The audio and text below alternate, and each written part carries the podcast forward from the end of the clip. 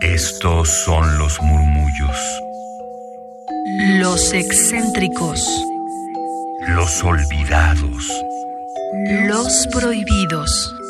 Radio UNAM presenta Gabinete de Curiosidades. una galería de los archivos más extraños que han habitado nuestra frecuencia. Sean bienvenidas, bienvenidos a Gabinete de Curiosidades. Yo soy Frida Rebontulet. Estamos dando una selección, una curaduría de cuentos latinoamericanos, cuentos contemporáneos. Hoy tenemos a Arturo Souto con Coyote 13. Él nació en Madrid, fue un exiliado tras la Guerra Civil Española y llegó a México en 1942. Les recomiendo que chequen más de su biografía, pero hoy tenemos tan poquito tiempo para que pueda sonar todo este cuento Coyote 13 que aquí la dejo, aquí en Gabinete de Curiosidades en unión con descargacultura.unam.mx. Síganos en redes sociales, arroba gabinete C-bajo. Coyote 13 Arturo Souto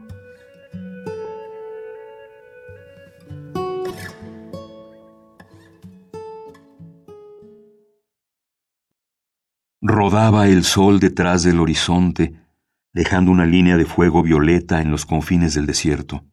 Remolinos de viento levantaban polvorientas espirales en las llanuras.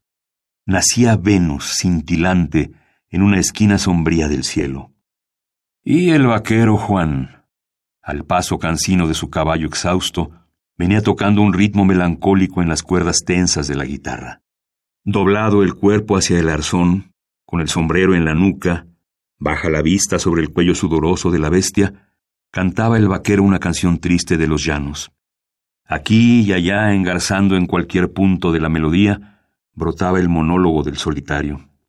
Trece horas de caballo a la saga del ganado fantasma, trece horas de jinetear la llanura guiándose por el sol, trece horas de cuero, de polvo y de sudor.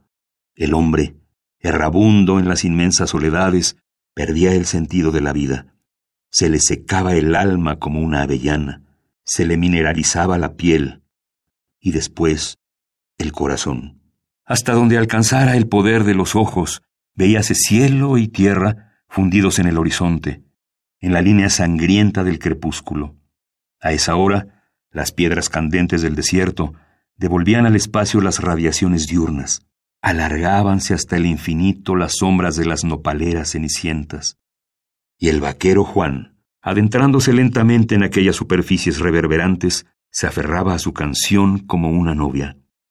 Silbaban ya los vientos, la trompetería de noche y muerte, y el temor a lo desconocido entraba insidioso en las entrañas. Pero el vaquero Juan tenía la mente ocupada. Sin prisa, avanzaba hacia un lugar bien sabido, Orientado por la brisa, olfateaba el aire, rastreando un olor espeso de carne muerta. Se oscurecía el cielo. Brotaba lejano y tembloroso el zodíaco, como rocío del espacio. Poco después avistó una alambrada de límites invisibles, una frontera de acero empolvado en el desierto. El vaquero Juan avanzó hasta ella y se detuvo a pocos metros. Cortó en seco su canción y permaneció inmóvil, contemplando el alambre de púas. Libre de las riendas, el caballo empezó a escarbar estúpidamente la tierra dura, y su amo, envuelto en una atmósfera viscosa de putrefacción, sonrió al contar los coyotes. Había doce. Doce coyotes colgados de la cerca, con las patas en cruz, tiesa la cola, inclinadas las cabezas contra el pecho, pudríanse las bestias en el sol del desierto.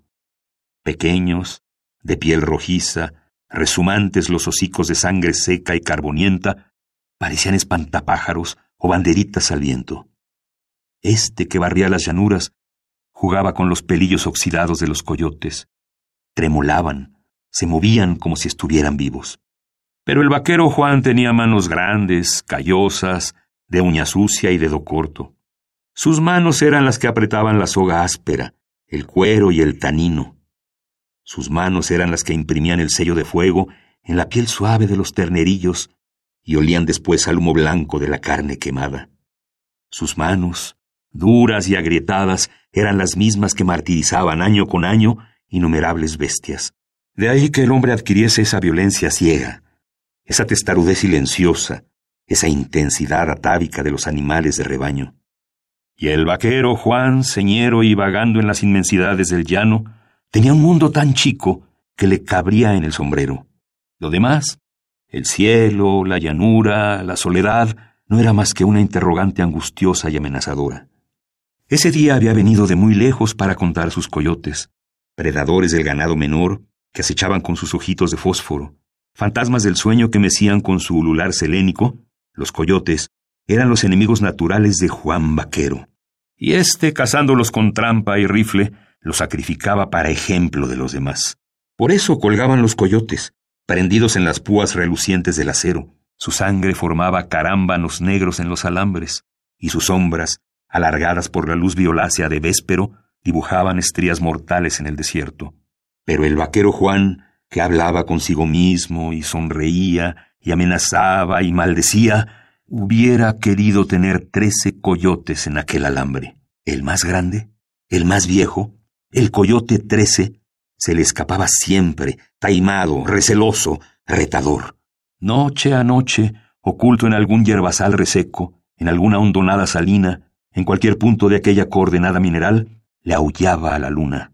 Y el vaquero Juan, temblando de frío bajo las mantas, fija la vista en las estrellas, lo escuchaba y parecía verle, encorvado el espinazo, tensa la cola, puntiagudo el hocico. Parecía verle trotar proféticamente por la llanura, fosfórico y salvaje, y después, meses después, cuando tuviera que rendir cuentas al dueño, al petrolero de San Antonio, le diría que un coyote viejo se había llevado más de una cabeza. Le pidió a Dios o al diablo, Juan Vaquero, que le diera el coyote trece, y metiendo la última bala en la cámara de su rifle, empezó a alejarse de aquel signo maloliente. Atrás, tremolando al viento, quedaban los coyotes. Sus contornos pelirrojos traslucían las luces últimas del ocaso, pero su imagen, clavada en la memoria del vaquero Juan, persistía indeleble como recuerdo de solitario. Imaginaba al coyote trece en cruz, sangrante, humillada la cabeza, vencido. Esa idea le gustaba y llenaba su pensamiento, borrando dolores, cansancio, soledad. Envejecido prematuramente por el sol, tenía la piel cuadriculada por infinitas arrugas. Cuadrado el rostro, de expresión brutal, con los labios tenues y agrietados, permanente en ellos la colilla amarillenta, Juan Vaquero tenía mucho de bestia y de anacoreta. La barba rubia, y las cejas casi albinas le nacían entre las arrugas como espinas de luz, y los ojos diminutos, contraída la pupila por años de blancura solar, eran azul grises, inocentes, y al tiempo duros y secos, porque en ellos sólo se reflejaba el desierto, la superficie de inmensas soledades, geométrica y abstracta. Esas llanuras perdieron al fin su brillo, y la noche límpida cubrió la tierra. Desmontando, apostóse Juan Vaquero detrás de una nopalera y esperó. Para no encender fuego, empezó a mascar tabaco. Acariciaba el gatillo y esperaba, rumiando un gusto anticipado. En poco tiempo, cuando la luna subiera a su órbita exacta, el coyote trece se sentaría y alzaría su cuello de peludo collar para cantar su canción nocturna, y una bala veloz y acertada vendría a cortar su aullido en la yugular o en la cabeza. El vaquero Juan así lo pensaba y sonreía dentro de la manta, cohibido por el acecho y el silencio. Y subió la luna, pero no hubo señal del coyote trece. Oíase el viento, la vibración de las estrellas, la respiración profunda del caballo y nada más. El coyote trece no venía, y Juan Vaquero sintió muy frío el metal de su rifle. Qué raro le parecía que no hubiese llegado ya. Cuán vacío, muerto, estéril le parecía el desierto, la piedra y el hombre el espacio y el hombre. Se le durmió una pierna y dejó que las hormiguitas de la sangre quieta se la apelmazaran. Y un silencio, un enorme silencio, le fue apagando el alma. Era una radiación de su ser, una fuga de todo lo que había de impalpable en su cuerpo. El vaquero Juan sentía que se iba, que algo importante se escapaba, su espíritu sin duda alguna. Se le quedaban vacías las botas de cuero recurtido y los pantalones de mezclilla, y la manta hueca parecía conservar rígida la forma de un bulto inexistente, la huella fósil de un ser. como las piedras calcinadas que de noche devuelven al espacio los rayos del sol, Juan Vaquero se quedó sin alma. Esforzábase por pensar, por recordar, pero solo conseguía imágenes relampagueantes, vacías. En la pantalla incolora de su mente cruzaron las torres extrañas y metálicas de los pozos petroleros, el sabor amargo de la cerveza, los enormes torsos blancos y fofos de los trabajadores. En ella Bailaron fugaces e incoherentes los rebaños que levantan nubes de polvo, el cráneo desnudo de un novillo que se murió de sed en el desierto, los cuerpos morenos de las muchachas que conoció de tarde en tarde en los prostíbulos fronterizos de la llanura. Pero esas imágenes, por vacías y efímeras, no le servían. El silencio llegó a hacerse total, absoluto, y el vaquero Juan, tiritando por la helada, con el alma ausente, se convirtió en un pequeño punto perdido en la soledad. Apretado el rifle contra las rodillas, masticaba la pasta agria del tabaco y aguardaba. Esperaba descorazonado cuando escuchó de pronto un breve ladrido. El sonido, cortísimo, le hizo brincar. Erguido, tembloroso, con el rifle en las manos, miró enrededor. El coyote trece había llegado. Por allí, muy cerca, brillarían sus ojitos amarillos y Juan Vaquero, quitándole el seguro a su arma, corrió por la llanura. Repitióse el ladrido, seguido de otro. Acercóse poco a poco el hombre hacia el lugar de donde salían aquellos sonidos. Sentía que la vida le había vuelto al cuerpo. Conocía sus manos y sus pies grandes metidos en las botas viejas y familiares, y cuando aún vacilaba, desorientado, escuchó un aullido lastimero que le llevó a un raquítico y desecado yerbasal. Allí estaba el coyote trece. Era grande, canoso. Abrió sus fauces, enseñando los colmillos blancos y afilados. Ovillado, sangrante la pata, negra e hinchada la lengua colgante, el animal luchaba desesperadamente por huir. Sus ojitos, iluminados de odio y terror, miraron al hombre que se acercaba gradualmente. Erizábanse los pelos del lomo y los labios negros se fruncían, exhalando gruñidos sordos, y el hombre, adivinando lo que pasaba, apuntó con toda calma. La bestia estaba muriéndose de sed. Exangüe y lastimada, no pudo aullarle a la luna como siempre hacía, y esa noche era la última. El vaquero Juan sonrió, pensó en los coyotes crucificados, y hasta percibió el olor de su carne muerta, y enseguida, poco a poco, fue apretando el gatillo de manera suave, como si fuera un arco que se tiende, y así hombre y bestia se miraron unos instantes, pero el disparo no hizo blanco nunca.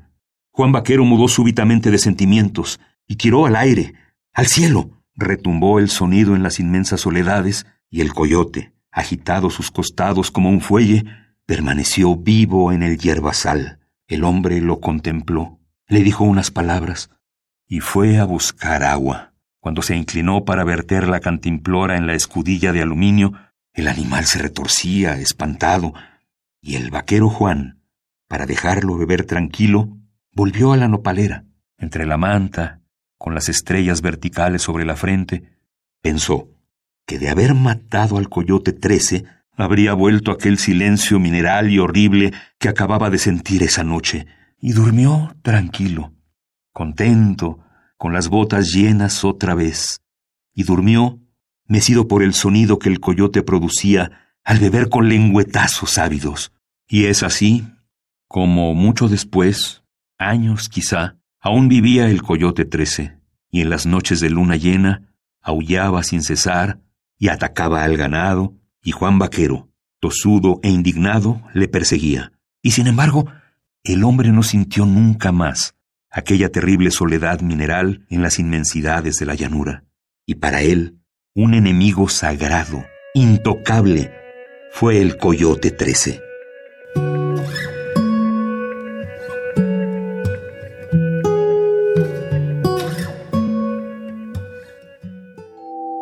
Radio UNAM presentó Gabinete de Curiosidades.